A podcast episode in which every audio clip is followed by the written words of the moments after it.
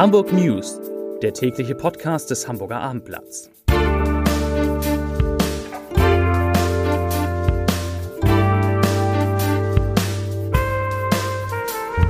Herzlich willkommen. Mein Name ist Lars Heider und heute geht es um die Pläne des Hamburger Senats gegen die steigenden Corona-Zahlen. Weitere Themen. Nach der Gruppenvergewaltigung im Stadtpark wird im Internet zu Selbstjustiz aufgerufen. Der Bund der Steuerzahler kritisiert den Bau eines Fahrradparkhauses in Eppendorf und ein ehemaliger HSV-Chef hat einen neuen Job.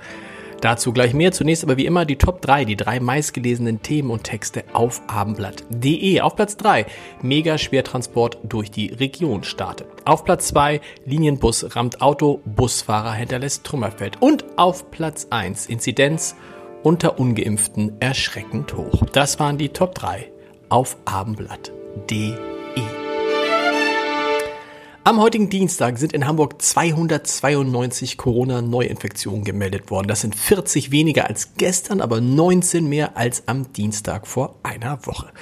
Damit verändert sich die Inzidenz allerdings kaum und liegt nun bei 149,4 Neuinfektionen je 100.000 Einwohner in den vergangenen sieben Tagen, wobei es sehr große Unterschiede bei Geimpften und bei Ungeimpften gibt. Bei Geimpften liegt die Inzidenz nämlich tatsächlich unter 20 bei ungeimpften in Hamburg dagegen über 450. In den Krankenhäusern der Stadt werden derzeit 176 Corona-Patienten behandelt, 43 davon auf einer Intensivstation. Immerhin eine kleine gute Nachricht bei all den schlechten.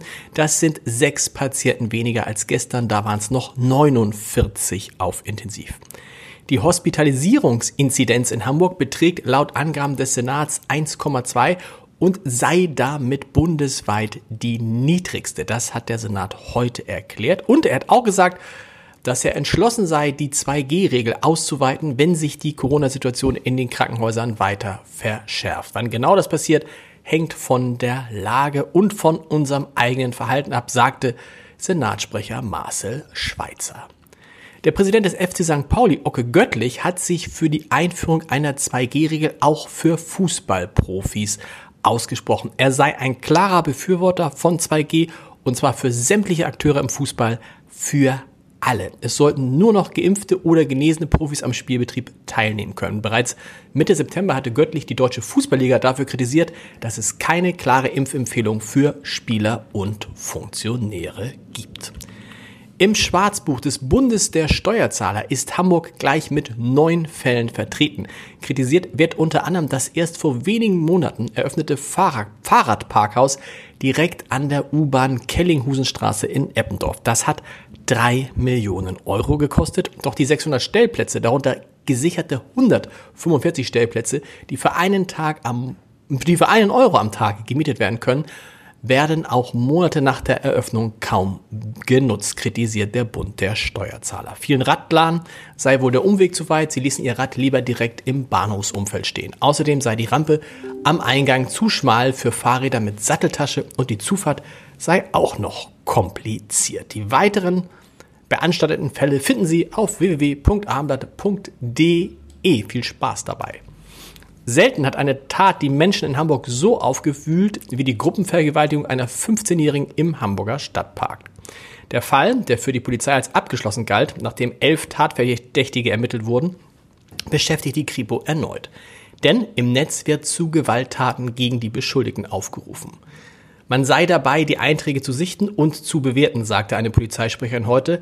Das würde allerdings etwas dauern. So wird geprüft, ob sich die Personen, die hinter Fantasieidentitäten stecken, überhaupt identifizieren lassen. Unabhängig davon wurden erste Strafverfahren gegen Unbekannt eingeleitet. Wir kommen allmählich zum Sport. Nein, erstmal noch zur Wirtschaft. Entschuldigung, der Hamburger Online-Modehändler About You ist wegen Umbaukosten und Aufwendungen für Aktienvergütung von Mitarbeitern tiefer in die roten Zahlen gerutscht. Der Verlust sei im bis Ende August gelaufenen zweiten Quartal des Geschäfts Geschäftsjahres auf 35 Millionen Euro geklettert, teilte das Unternehmen heute mit. Vor einem Jahr hatte das Minus noch bei rund 15 Millionen Euro gelegen. Und jetzt zum Sport.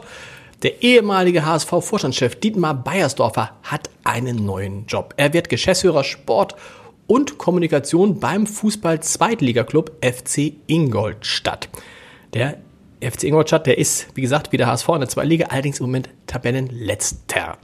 Wir erinnern uns, Dietmar Beiersdorfer hatte sechs Jahre als Profi beim HSV gespielt, war dann äh, sieben Jahre Sportvorstand gewesen und kehrte 2014 als Vorstandsvorsitzender zum HSV zurück, musste aber nach ah, einer relativ chaotischen Zeit den Posten zum Jahresende 2016 räumen. Zum Podcast-Tipp des Tages. Kunst, die sich jeder leisten kann. Das ist kurz gesagt das Ziel der Affordable Art Fair, zu der vom 11. bis zum 14. November 70 Galerien, 600 Künstler und 12.000 Besucher in den Hamburger Messehallen erwartet werden. In unserer Reihe Entscheidertreffen Heide, schöne Podcast-Reihe, spricht der Direktor der Messe, Oliver Lehndorf, über die Frage, wie man für sich den richtigen Künstler und das passende Kunstwerk entdeckt und was das kosten darf. Zu hören ist das Gespräch unter www.abendblatt.de slash Entscheider. Viel Spaß dabei. Neue Hamburg News gibt es morgen um 17 Uhr. Bis dahin. Tschüss.